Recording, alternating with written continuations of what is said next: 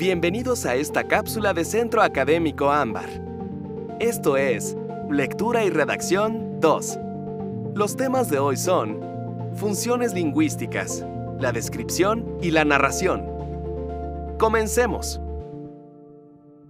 Tema 1. Funciones lingüísticas. La expresión oral es la manifestación del pensamiento a través de palabras enlazadas lógicamente. Se refiere al lenguaje oral y a continuación enlistamos sus diversas funciones. La función referencial informativa o representativa evita ambigüedades o confusiones. Nos proporciona datos sobre algo que es observable y verificable, habiendo afirmaciones o negaciones. Se utiliza en las notas periodísticas, el diccionario, etc. La función apelativa se relaciona con el receptor, pues el emisor pretende provocar una reacción en este. El mensaje se dirige a la afectividad del destinatario, orientándolo a realizar una determinada tarea o cambiar su forma de pensar. Se utiliza en los anuncios publicitarios, los discursos políticos, etc. La función poética sirve cuando el emisor hace uso del lenguaje con fines estéticos para agradar al receptor. Se utiliza en la literatura o en la comunicación diaria. La función emotiva se utiliza en la transmisión de diversos estados de ánimo. La expresión escrita no es otra cosa que la expresión oral puesta en un papel. Puede escribirse en dos formas. El verso, cuyas características son la rima, el metro y el ritmo, y la prosa, que se estructura en párrafos. Proviene del latín parágrafo, que significa cada una de las partes en que se divide un discurso escrito. Este tipo de expresión utiliza elementos como el enunciado principal, que contiene la idea esencial o más importante, y los enunciados secundarios, los cuales modifican de alguna manera lo expuesto en la idea básica. Tema 2. La descripción.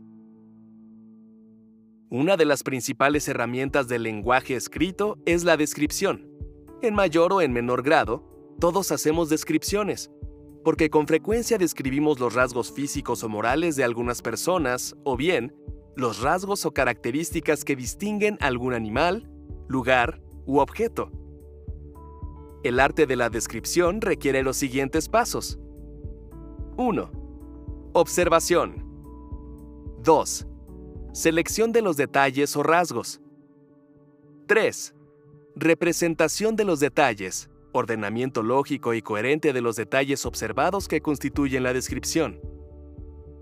La descripción se clasifica fundamentalmente en descripción científica y descripción literaria. La primera describe fenómenos o hechos de la naturaleza pertenecientes a cualquier rama del saber humano. El lenguaje utilizado en este tipo de descripción es de carácter técnico-científico y va de acuerdo con la materia que trate. En la descripción científica se describe el objeto tal cual es, evitando el uso de metáforas, comparaciones o cualquier otra figura literaria. Por ejemplo, el término deriva de la raíz griega atamos, que significa vapor. La atmósfera es el aire que rodea la Tierra, está compuesta aproximadamente de 78% de nitrógeno, 21% de oxígeno y 1% de otros gases, incluyendo vapor de agua y dióxido de carbono. Por su parte, la descripción literaria se vale del lenguaje figurado para describir de una manera bella a una persona, lugar, animal o algún objeto. Su propósito es provocar una impresión que nos deleite espiritualmente.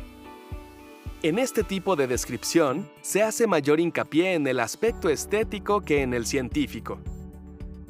Este tipo de descripción se subdivide en paisaje, prosopografía, etopeya, retrato y paralelo. Aquí estudiaremos únicamente el paisaje, la prosopografía y el retrato.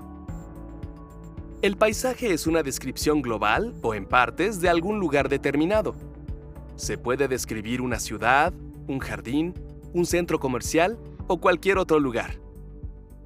Por ejemplo, el jardín de Luxemburgo en agosto es algo triste, lánguido, pesado.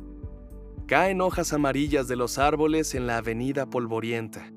Duermen los vagabundos en los bancos, los gorriones revolotean entre las ramas y los tordos saltan en la hierba.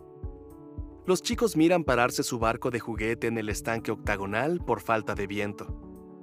Modestas viejas hacen media, un solitario lee un libro. Algunos burgueses de caricatura juegan al cricket o a la pelota.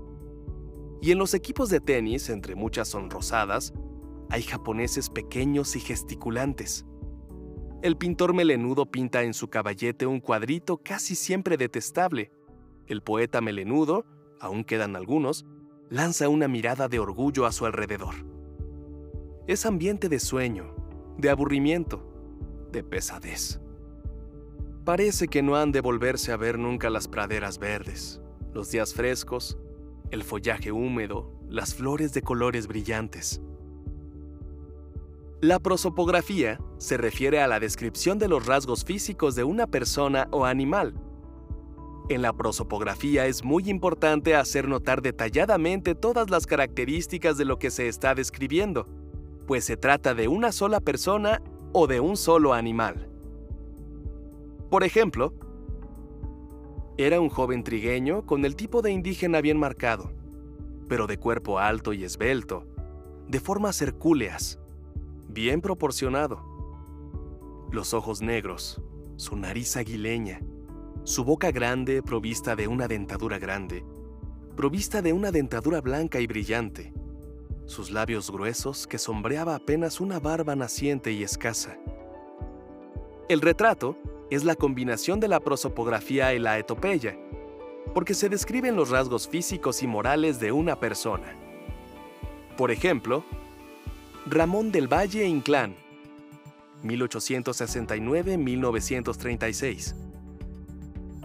Este que veis aquí, de rostro español y quevedesco, de negra quijada y luenga barba, soy yo, don Ramón María del Valle Inclán. Es un escritor que sabe burlarse de sí mismo. En muchas de sus obras se aparta del compromiso noventayochista y se lanza a la búsqueda del arte por el arte. Su personalidad está llena de contradicciones. Lo mismo pierde horas y horas en charlas insulsas de café que juega al guerrillero contra algún tirano. En la escritura se va a los extremos. Escribe obras preciosistas como las sonatas y obras esperpénticas como Tirano venderás. Escribe cuentos, poemas, obras de teatro, novelas, y todo con ese espíritu tan suyo de saberse un hombre excepcional, fuera de serie. Tema 3. La narración.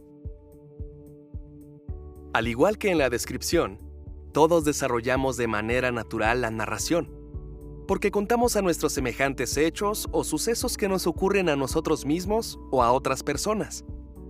Sin embargo, esta forma de narrar no es completa, puesto que le faltan las técnicas de la narración. Narrar proviene del vocablo latino enarrare, que significa explicar. Por lo tanto, narrar es contar o relatar hechos o acontecimientos. En una narración, los elementos más importantes son los personajes, la acción y el ambiente. Los personajes son propios de una narración. Son quienes actúan y ejecutan las acciones. Su presencia requiere ser descrita física y psicológicamente. El ambiente es el escenario, casas, camiones, paisajes, objetos, donde se desarrollan las acciones y se desenvuelven los personajes. La acción es el conjunto de hechos o sucesos que nos hace seguir la narración.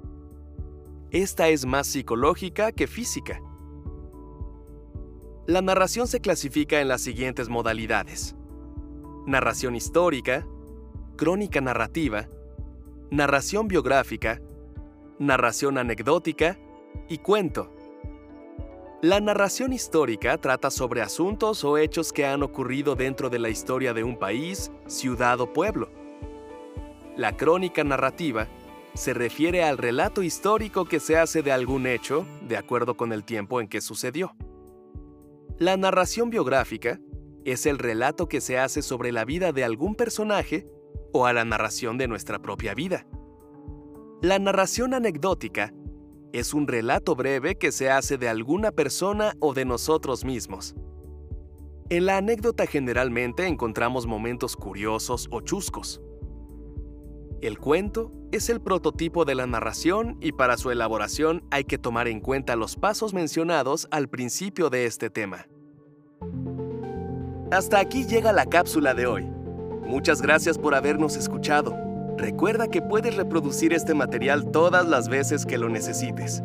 Nos escuchamos en la siguiente cápsula.